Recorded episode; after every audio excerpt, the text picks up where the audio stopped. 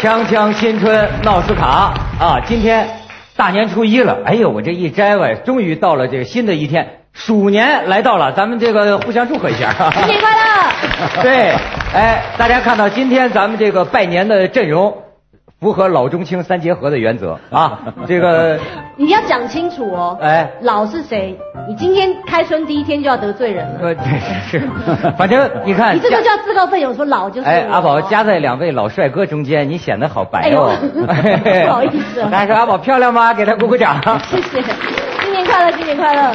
好，这就拜年了啊！今大年初一，咱们这个闹斯卡天天得拜年，但是呢，这个嘉宾考口才。每人拜年的这个名头啊，说词儿啊都得不同。像昨天我说的就受到大家的一致表扬。今天呢，我再给大家说一对联儿。我给大家大年初一拜年，拜年祝大家天增岁月人增寿，春满乾坤福满门。哎，这这主持人嘛，那他都是人云亦云，人云亦云。那靠你们这个学者专家，呃，还谁来？马先生。给大家介先介绍咱们这个整天在百家讲坛讲这个古玩马先生，你怕不怕？人家现在都管您叫老古董了。不怕不怕，随便叫。马未都老师。拜拜年是这样，这个藏传佛教中呢，有一个黄财神，黄财神手中呢有一个兔宝神鼠，就这个这个这个神老鼠啊，老往嘴嘴老往外吐宝，那么就是鼠年嘛，借这个吉祥之意呢，恭祝大家。新年发财，万事如意。哎，这是鼠来宝啊，老鼠是财啊。哎，阿宝闪亮登场。呃，因为既然我是来自那个。混港台的代表嘛？哎，你算是呃宝岛台湾，嗯，还有香港，你也是香港人的女儿，对，我是香港出生的，她是曾志伟的女儿哎，嗯，还 A 嘞，这个时候不用拍手，这个掌声是献给你爸爸的，哦，谢谢谢谢 谢谢，那我就用那个三种不同的语言祝大家哦。恭喜发财，那当然就是恭喜发财，恭喜发财。恭喜发发大财！恭喜发大财！大财！发大发发发大发大财！发就发大财！哎，咱们何导今天豆上红了。大年初一哈，一般这个老人讲说这个这个大年初一第一天啊，心情愉快啊，快乐呀，给一年的都带来好心情啊，这是特别重要的。对，所以我就希望祝大家今天初一快乐。然后给一年带来好心情。欢迎和平导演，大家知道吗？双旗镇刀客呀，天地英雄啊，都是他拍的，是吧？了不得。嗯，太太特别漂亮，这个我是 最羡慕就是这一点，回回都得提这个老 老老夫少妻的典范。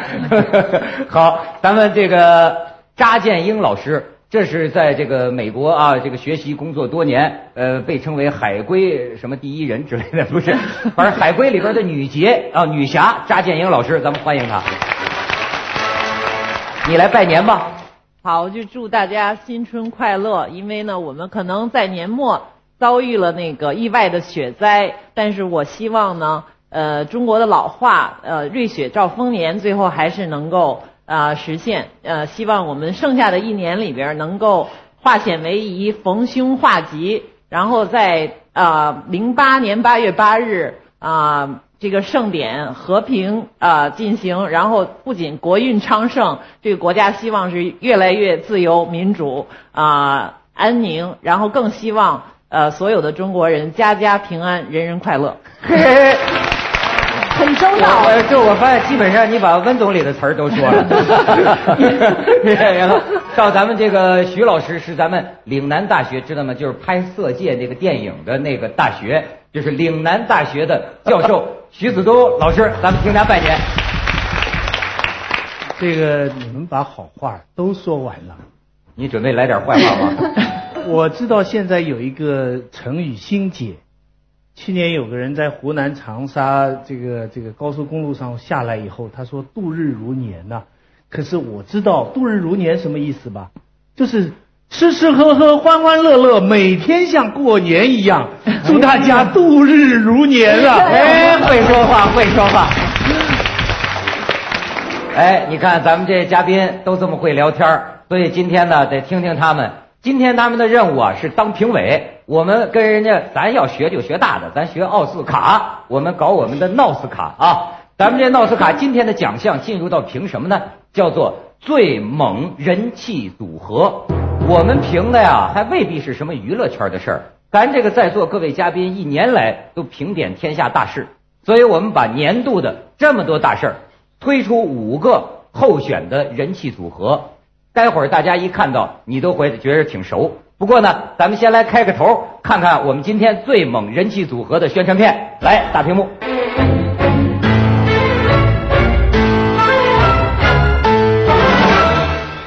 在过去的一年里，他们是生死相依的战友，他们是不共戴天的仇敌。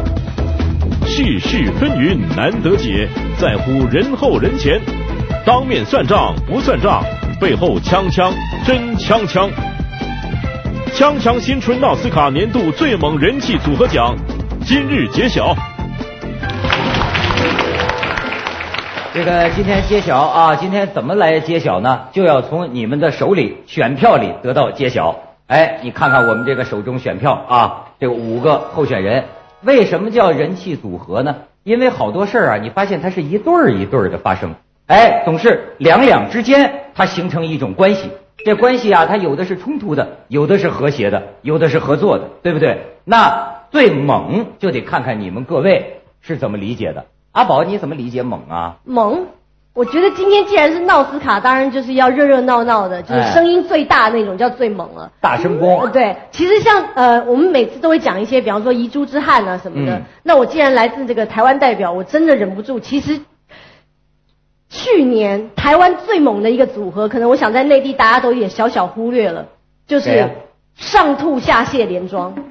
上吐下泻连庄是三个人，所以是一个组合。呃，是这这三个人呢，有人说他们其实是压垮民进党的最后一根稻草。哦，你看他们名气大到这样，他们分别是杜正胜、谢志伟。就是跟庄国荣，教育部长，呃，教育部长。杜正胜，对，还有新闻局长，嗯，谢志伟，嗯，还有一个是也是教育部的，谢志伟有点像你爸的名字哎，呃，跟没关系，没关系，对，然后另外一个叫庄国荣，也是教育部的官员，嗯，那杜正胜，我想大家可能在这些年来都看过很多跟他有关的新闻了，那呃，比方说呃，去年又闹了一些很妙的新闻，比方说像把成语新编嘛，他把三只小猪也变成一个成语。我真的很想听听，如果大家一起来用用三只小猪来造句的话，不知道会是变成一个什么样的成语。还有另外一个就是词典里面的心解，叫做打炮。打炮。对，打炮他们的解释叫做放鞭炮，还不是我们一般理解的那个意思。所以呢，那个时候网络上就有一些网友说，呃，要过年喽，我想杜部长每天都会在家里打炮哦。是这种的。那至于钟国荣先生呢，其实是因为。放说了一些话，比方说他说马英九是小孬孬，小孬孬，对，然后呢还说如果那个呃什么好啊郝市长要如果要跟他辩论的话，他要让他哭着回家找妈妈。哎，然后这三个人，我想在去年占据了台湾各大版面有一半以上，比陈水扁还要猛了。好，所以我很推荐欢迎啊阿宝给我们推荐了一个来自台湾方向上的，但是这个很遗憾，咱们今天呢这个在北京。避免难免有点大陆中心主义啊！这个最佳人气组合没有把你说这上吐是下泻列进来，但是阿宝你也算帮他们扬名了啊！现在今天咱们展示一下我们正式的，我们选出的推委会选出的五位啊，就是五个人气组合，请看大屏幕。锵锵新春闹斯卡最猛人气组合奖入围的有。股市、房市、猪市、神话。股市起起落落，房市浮浮沉沉，猪肉一路看涨，这个组合让人们欲仙欲死，欲罢不能。香香新春奥斯卡本年度最猛人气组合入围者：股市、房市、猪市。彭宇和老太太，南京好人。南京老太摔了，小伙彭宇服了，鼓楼法院判了，全国网友急了。对于我的一个人生观、一个价值观，现在都已经发生了改变。就是以后如果再碰到这样的事情，坦白的说，我我要好好的考虑一下，去做还是不去做。路边的老太服不服？善恶尽由谁分说？锵锵新春奥斯卡本年度最猛人气组合入围者彭宇和老太太。杨二和芙蓉，金刚与变形金刚。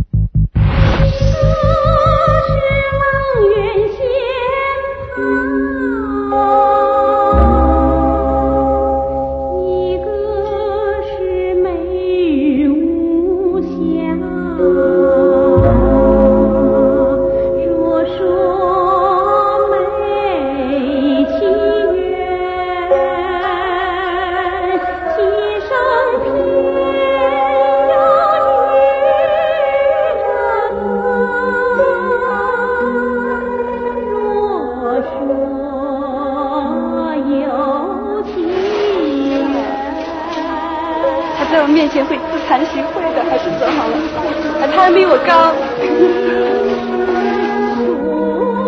锵新春奥斯卡本年度最猛人气组合入围者杨二和芙蓉。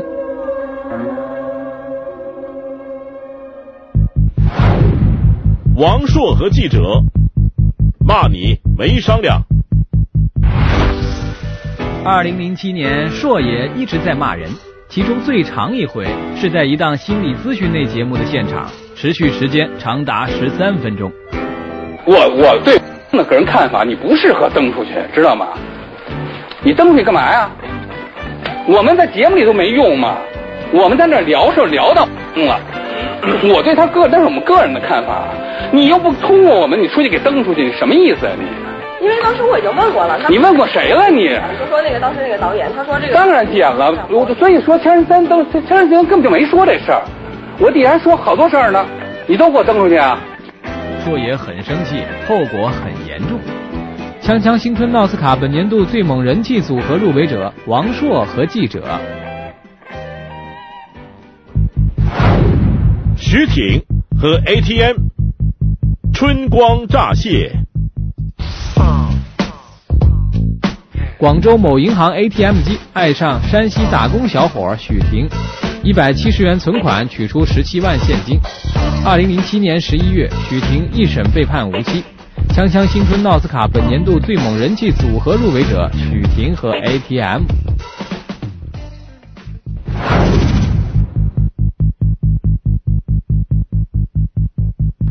好，这个呃，看了刚才这五项啊，我想这个观众啊，电视机前的观众大概心里啊也自有分数。都是这个二零零七年，呃，不是，应该说猪年啊，特别火的这个事儿。但是看了刚才这个，我先问问，咱们先初步汇总一下各位选委的意见。哎，从谁开始啊？哎，我发现刚才马先生看着一直乐呢，马先生乐啥呢？不是我这个看那个那个那芙蓉姐姐他们那个实在太可笑了。我一开始分不清，我觉得俩人是一人，后来我仔细看了看，是两个人，身材都是丰满型的。丰，哎，他们都戴了假发。是是是，那个我我本来我认的杨二，啊，所以我就在那上面我都看不出来了，所以我就在辨识。后来我发现，在地上那个趴着像猫一样的那个应该是芙蓉，对吧？芙蓉姐姐这个跟我们那肥猫有的有一拼，就是有一拼，这个很可笑。呃，所以你觉得，那你要让你挑一个，你是不是肯定得挑这个杨二？打第一第一轮我得把它挑上，他是以猛这个标准，我觉得足够了。行行行，猛了。马先生喜欢猛女啊啊，呃，阿宝呢？我本来我本来就坚决会投给那个股市、房市跟肉市的，但我刚刚看完你们那个片头，实在剪得太好了，我实在也蛮想投给杨二跟我的，因为我觉得他们很符合所谓猛这件事，因为那不是一般人。呃，勇于尝试去做的事情。我听说是芙蓉姐姐曾经遭遇过一次车祸，是被卡车撞了，所以她这个脑子可能略微有点问题。我觉得大家老是拿她来说事儿，说实话不是太人道，有点不太文明。不是不是，张老师，你你这叫里外不是人。我跟你说，你这番话既得罪了芙蓉姐姐，也得罪了她的反对者。我不怕，我不怕，我是看着那种。英雄儿女，你知道，就王成向我开炮，我是看那长大的，我不怕人家开炮。我是觉得这个事情，这个我说的是我一个个人的看法，我是对这种职业自我推销专业户，我就不感兴趣。自从我有可能有一个就是听过他这个卡车车祸的印象之后，我觉得好像你说他是故意的还是不故意？他心里那个坚强是一般人都没有的。他在那个台上像猫一样那样咋的？你别当那么多人，你自己一个人在屋里那么多玩，你站起来都对自己不好意思。对着镜，你别对着那么多人了，你知道吧？那 那心那心心理素质心理素质超坚强，超超猛，一般人受不了。超猛，我隔着这屏幕看，我这儿都不好意思了。你想想，你你你没被卡车撞过？老虎没被卡车撞。张老师一直坚持车祸阴谋论。那呃，何导呢？哎呦，我觉得我其实还是还是喜欢这个古房肉。古房肉，这简化房肉这词儿听着怎么那么黄啊？因为我觉得古房肉啊，骨是房是肉是古房肉好听，房肉。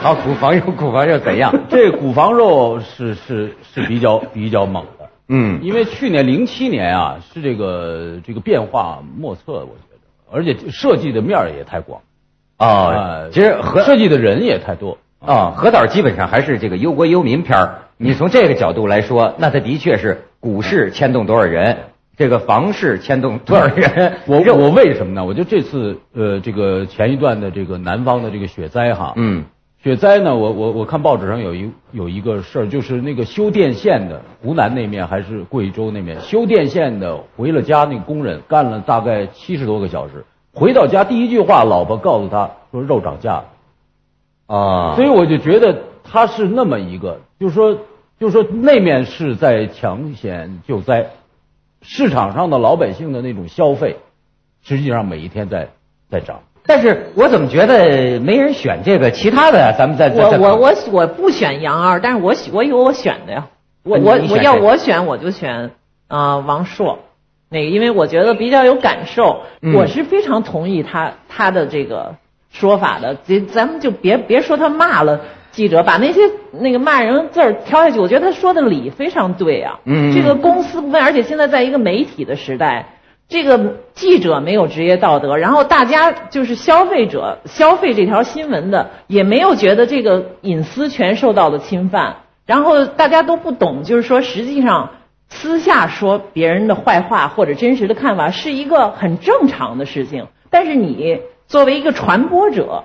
你去传播到一个公开的场合去传播这个坏话或者这个坦率的看法，你是非常不道德，你是非常不文明的。还且不要说作为记者，你没有基本的一个职业的王王朔，王朔，我觉得他呀，他基本上就是从多年这表现，他是以一个特别横逆的姿态，他算是一个说跟这八卦媒体、跟脏媒体宣战，整天在那个网上啊就就骂说那个。你们娱乐我，我娱乐死你们，就就他是这么一个姿态，就等于。但是啊，刚才张老师说的，我就我联想起最近这什么照片门呐，这个事件呢，我我我倒也觉得是，这社会我我有一种感觉，我觉得有点刹不住了。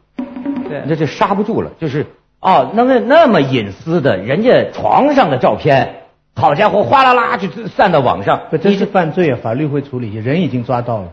人这这哎，这简单，这就是犯罪，这这等于是是侵犯隐私。但是他没有他他，我觉得他不带来道德问题。不是，他还有很多的事儿啊。你比如说你现在网上一出来啊，甚至于主流媒体，咱原来说什么美联社的什么工作守则呀，我们学新闻的嘛。你比如说，至少要有几家同时的消息来源，你要调查核实的。那美国调查一个克林顿的性丑闻，那这个记者花多大功夫？你得你得事实确凿。对，现在这个你网上谁写个什么？啊，我我我我我看他上夜总会了，哐当这报纸直接登，他算有一出处了，有一出处他就登几百家，所以我就觉得这社会有点刹不住。不，其实啊，我觉得就是你呃，都都有点急。你看刚才你比如你比如那个杨二和这个芙蓉哈，你看那个撞不撞车是另外一回事，人急了，急了，急了，到了一定程度都急了，你知道吧？因为杨二出来的时候很小，怎么早早不这样啊？哦，为什么这个年龄了开始急了呢？对不对？你比如说，包括王老师、王朔老师，是吧？以前也不这么公开的，怎么弄？是吧？当然，他的性格我们都是好朋友，都了解，他就是比较直接的。嗯。但是你看，哎，也是这这零七年有点急，有点急，是吧？你说那个跟那机器，机器也急啊。你说人家搁一卡，你老给人吐钱，你急不急？你也急，嗯，对吧？你说老太太和这个彭明宇都是急，你就全是急，还真是。急在哪儿了？都急在这个。股房 肉上了，对不对？你说大家能能赚着钱，股市能赚着钱，很哎很平稳，房子很便宜，大家都能住进去啊，物价也很稳定，过得很太平。后边这几件事就没了。所以王朔有一句话，他就说呀：“为什么说现在社会戾气重？就人跟人之间好像都那么 冲突啊，那么拧巴呀？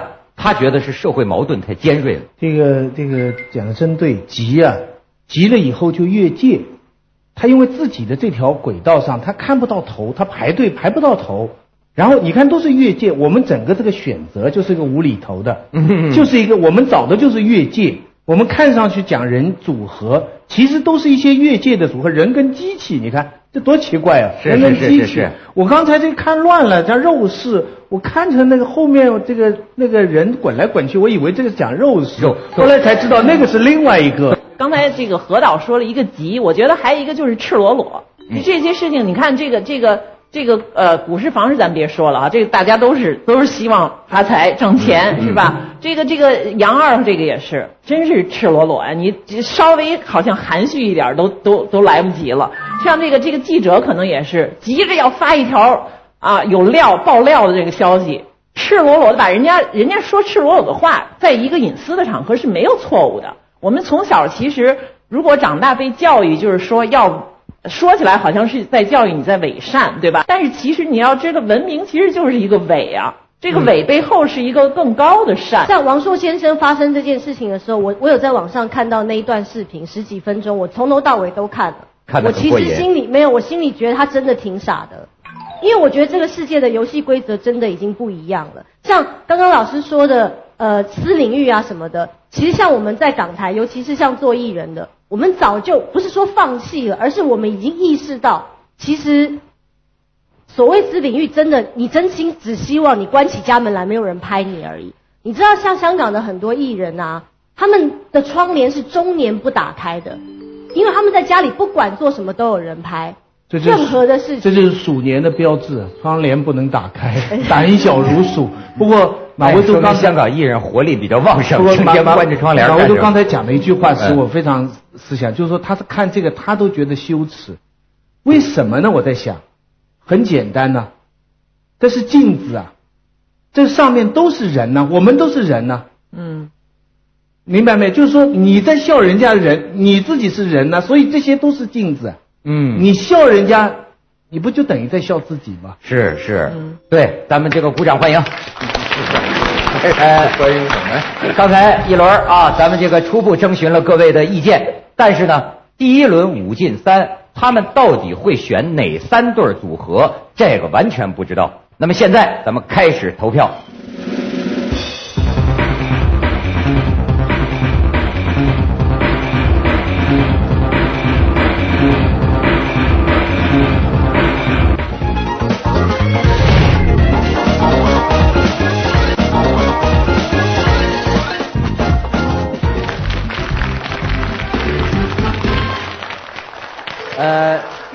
肯定想知道，刚才我们这五个评委，每个人画三个，最后画出的结果是什么？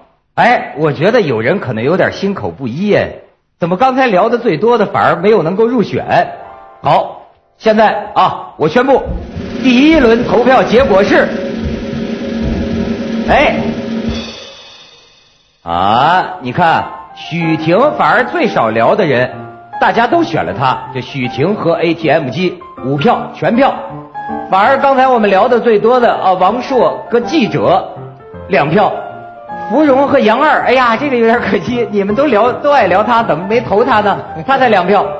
现在看来，另外两个是平票，所以第一轮产生的结果是许婷 vs ATM，彭宇 vs 老太太和古房肉是这三项。哎，嗯。哎呀，你们就这么着就把我们杨二和芙蓉给舍弃了？就是啊，我还投他票。那刚才还怎么那么爱说呢？贾老师，你投了他们吗？他肯定。我肯定没投啊！我第一次和那你还说他何导说古房。骨房肉我就听错了，我以为说乳房肉。我也是听，我没好意思说。我这走光，他怎么把这事儿就说明了呢？好，行，但无论如何，咱们这个杨二和芙蓉，咱们就忍痛割爱了，是因为是你们的选择。那么现在得出的三个选项，许婷、骨房肉、彭宇和老太太这三个里头，咱们第二趴你们要决定啊去除一个，那我想问问你们决定去谁？这挺挺难选的，因为因为那个老太太跟彭宇跟那个许婷跟机器啊，都凸显了我们国家现在司法制度上的很多问题。就我们这个法律当中呢，这两个都是跟法律有关的问题。对对对。就一个是好假定说他好心去救人，嗯，可是最后被人说他踩了，而那个老太太的儿子又是警察，嗯啊，这个中间这个事情很很复杂，牵涉到一个学雷锋变成坏人的这么一个一个事情。而且你知道，就是这两件事儿，最后法院判这个南京的这个彭宇和老太太呢叫无过错，但是无过错呢，说是按照什么公平合理的原则。您呢赔他百分之四十，就赔几万块钱。但是你听这两个人说的哈，我就觉得，如果说彭宇说的确属实情，那你知道这是一个什么故事？就是一个帮人帮到底的故事。说下公共汽车，咣叽看看见老太太倒了，我把老太太扶起来，然后另一个人给老太太的儿子打电话，老太太的儿子好像是个警，呃，有一个儿子是个警察吧。然后老太太儿子来了。来了呢，这他儿子就跟这个彭宇说：“说我一个人呐弄不动我妈妈，你跟我一块把我妈妈抬上车送医院。”彭宇想，好心帮到底吧，就跟他一块上了车，到了医院。到了医院之后呢，他儿子说当时没钱，然后彭宇就说拿出两百块钱先垫这个医药费，就借给他钱，说好了还。你看，这是他的故事。但是到后来在医院里，老太太一拍大腿，就是你撞的，就是你撞的，所以。你知道这个事儿啊？他要说许婷，呃，不是不是许婷了，彭宇啊，如果是真的是冤的话，那这就是叫比窦娥还冤。所以我觉得这件事情最可怕的不是，因为我觉得老太太可能她年纪大了，可能也会误认。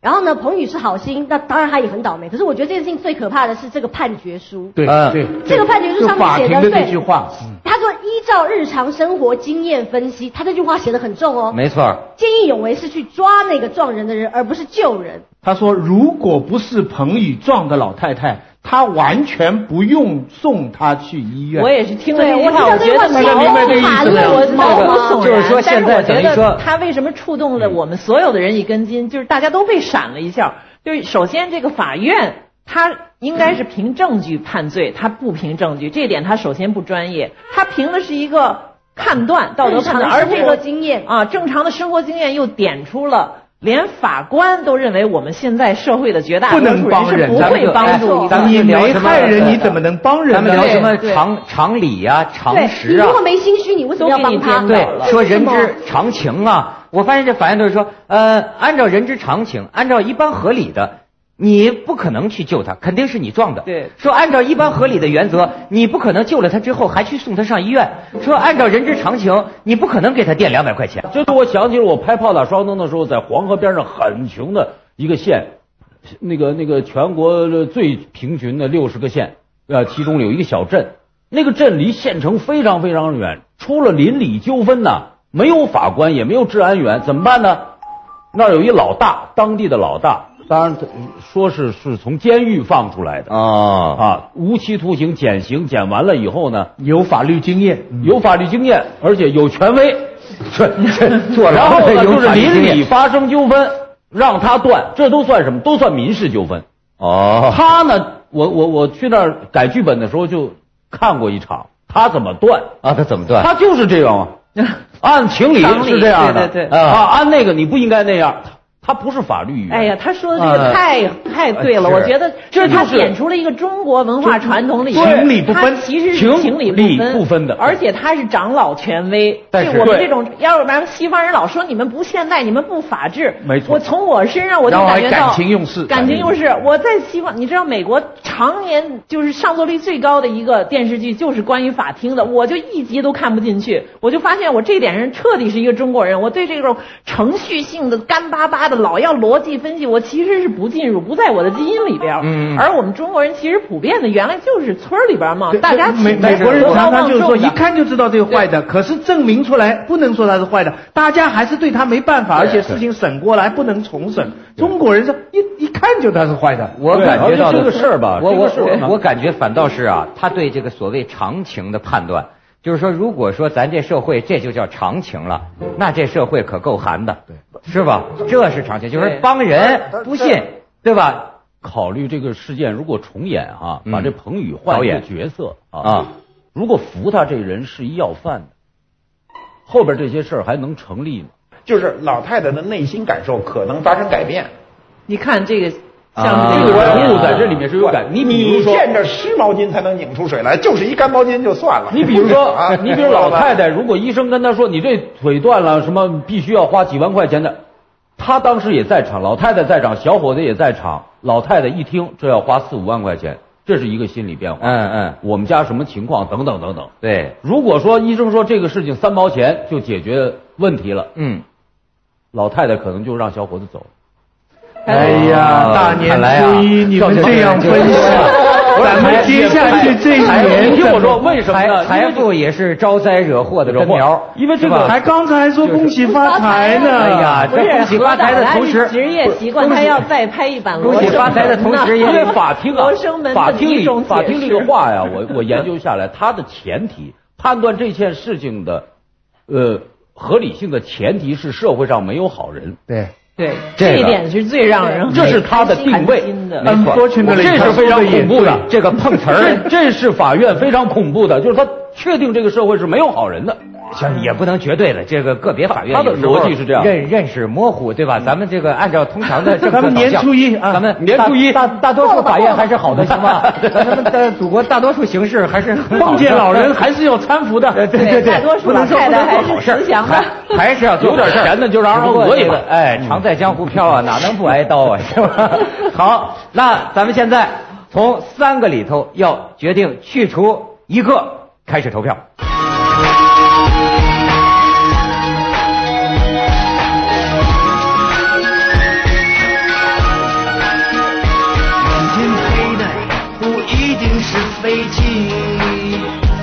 它可能是绯闻，喜欢动粗不一定是少林门徒，可能是中国男足。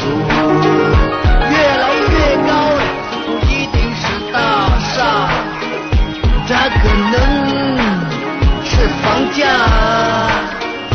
容易变质不一定是食品。可能是俺们的良心，不一定，不一定是好是坏分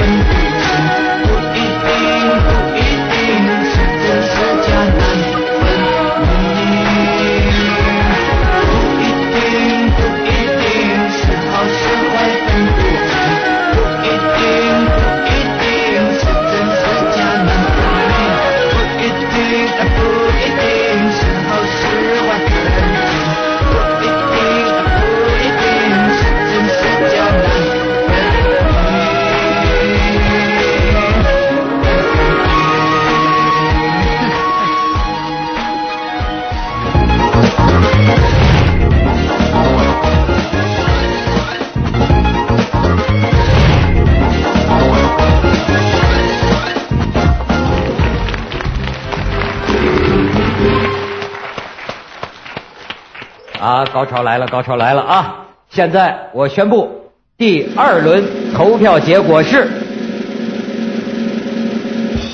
哎，这次啊有点改变，有点改变，呃，乳房肉被选择下去了，呃，剩下的两个票数最高的许婷和桂圆鸡，彭宇和老太太这两项中选。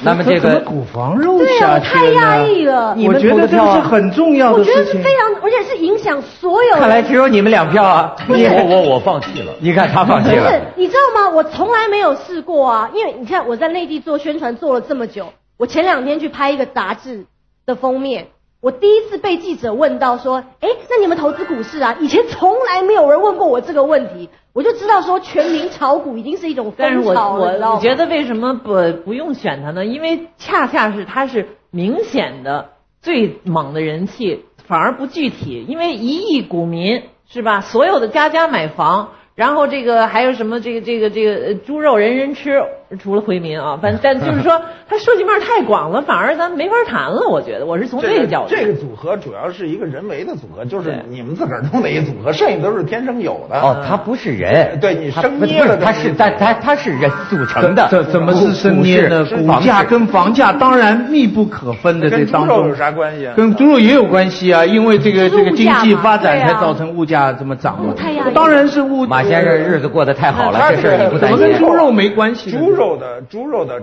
这个这个涨价跟股市的涨价的关系，不是咱们在这儿能讨论说出来的，不是我们关说的清楚系非常复杂。所以它这个组合要说起来，还有其他的各种东西的那就组合在一起，没完了对，没法说了。这是这个中国经济的整体组合。对那这个我们假定它已经是最重要了，对吧？对对啊乳房肉是最重要的，最重要的但是但是非常的复杂对，咱们咱咱们把把握把握不了这个重大题材哈，所以那么多人关心许婷这个事情？哎刚才一直在聊许一婷一，直有股票，没人说，许还没人说过我我我我说我为什么选他哈、嗯我觉得这个许婷这个有有意思在哪儿呢？就是说他是人和一个机器的组合，对吧？然后这个机器呢是给了他一个所谓的犯罪的一个机会，一个诱惑。我觉得这个作为一个象征是非常有意思的。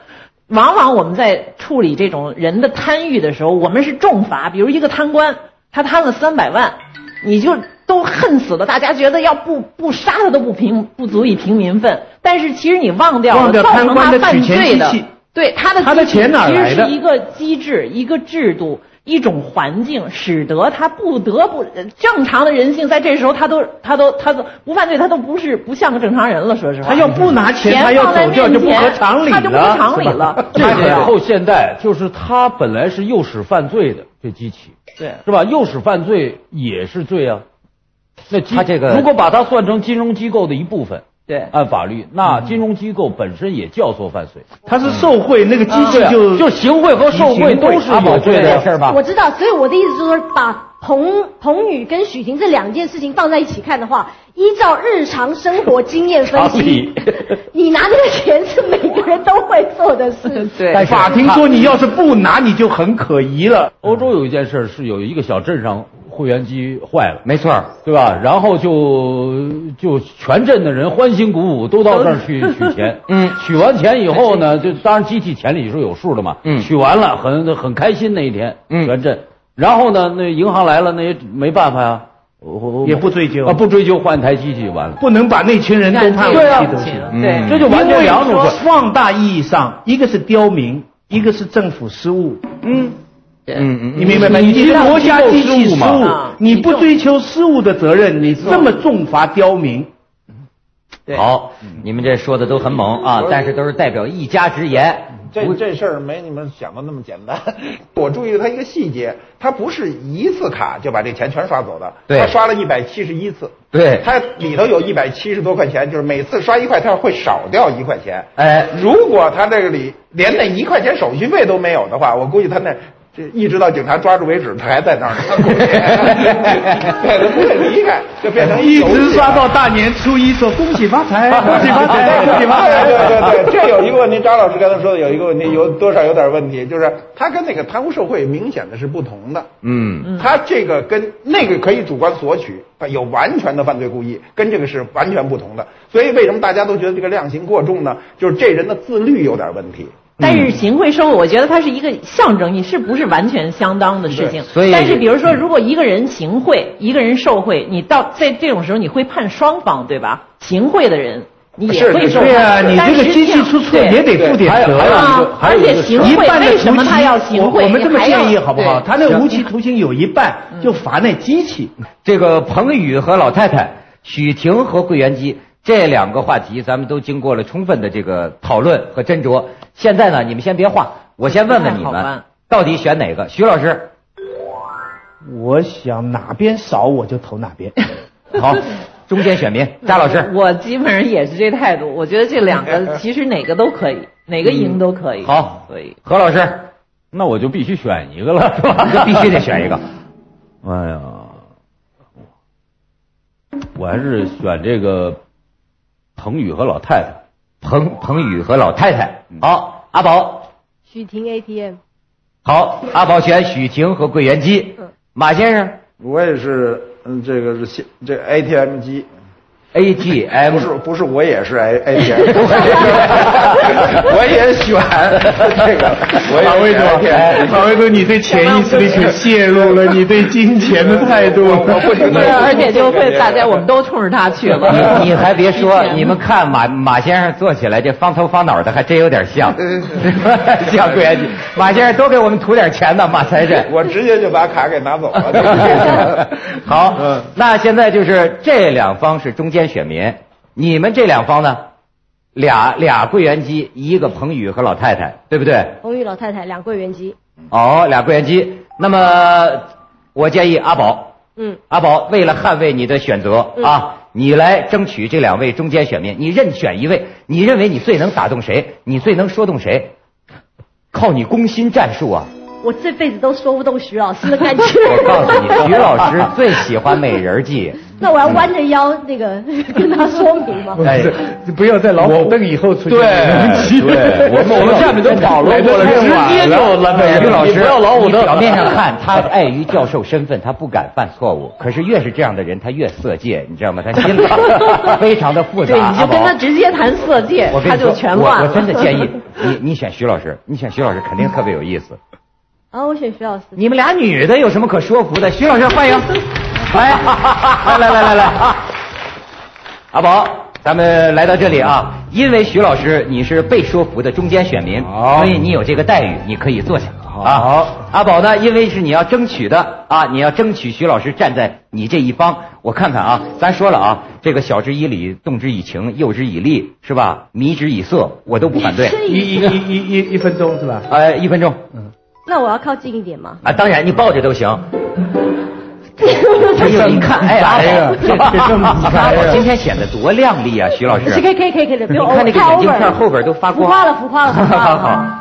呃，其实我我之所以会选 ATM 加许婷，呃，只有一个理由，呃，因为我觉得彭宇跟老太太这件事情，说实在的，我没有审问过两方，就我不知道，说不定如果真的是他，我不知道，那我也只是看这样的新闻报道，然后我们是刚刚是一面倒的，觉得有问题，我们假定对，假定了。所以我们刚刚一直只说是判决书出来的时候，我们觉得心很寒。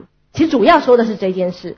但许婷跟 ATM 这个问题呢，将来是可能会不断的延伸出来，有很多很多的影响，跟有很多很多类似的状况会出现的。那这个是新时代之后会产生的的的一个效果。所以我觉得这正气凛然的部分对到此，他还需要点别的公式，他才能不要，他就是不要，你知道吗？讲讲交情啊，咱们十年锵锵的交情。嗯，徐老师。不用不用了这个不，我想说这这个是你喜欢的。你看徐老师马上就站起来是是你喜欢的，不表示是他喜欢的。徐老师是要听到我知道他喜欢对对对他喜欢所以我我我的感觉是我我觉得就延续性的情况来讲的话，其实我会选 ATM 的这个问题。对，好好，充分理解了。现在徐老师矛盾谈谈谈谈你的态度啊！你刚才阿宝这么一番公心公事，你你你我这个准备做改变吗？我有可能啊，我回去再想想。啊，但是阿宝刚才说的，在你心里引起了什么内心变化？我觉觉得他讲的有道理啊，哦，那你讲的就没道理了吗？我讲的也有道理啊。你他很难说服的。没错，没错，没错，这个咱们能理解啊！谢谢，谢谢阿宝。现在投票。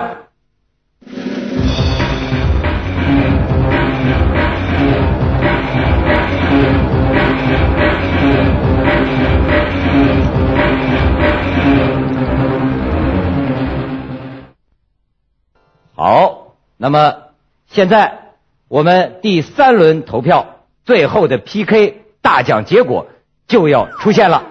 咱们首先请我们的五位尊敬的评委到舞台上来，来，咱们掌声欢迎他们。今天呢，多亏是他们，哎，在这里讨论啊，而且的屡次的改变主意啊，反复多变，几次投票，最终选出来了。现在我宣布，锵锵新春闹斯卡最猛人气组合得主是，哎，许婷和 AGM，许婷和桂圆鸡。建议领奖人马未都先生，因为马老师说，其实我也是桂圆鸡，请 有请马老师领奖。大家看看我们这个奥斯卡的奖杯，非常光荣的奖杯，呃，由马老师代表桂圆鸡领奖，这并且这有点像芙蓉太姐姐嘛，像芙蓉姐姐了，这 是没错，马老师一眼就看出来，这就是比着芙蓉姐姐的身材雕的。最后他们还是哎，那马老师按照我们的规矩，这个你也代表桂圆鸡来致一段获奖感言，听听他怎么说。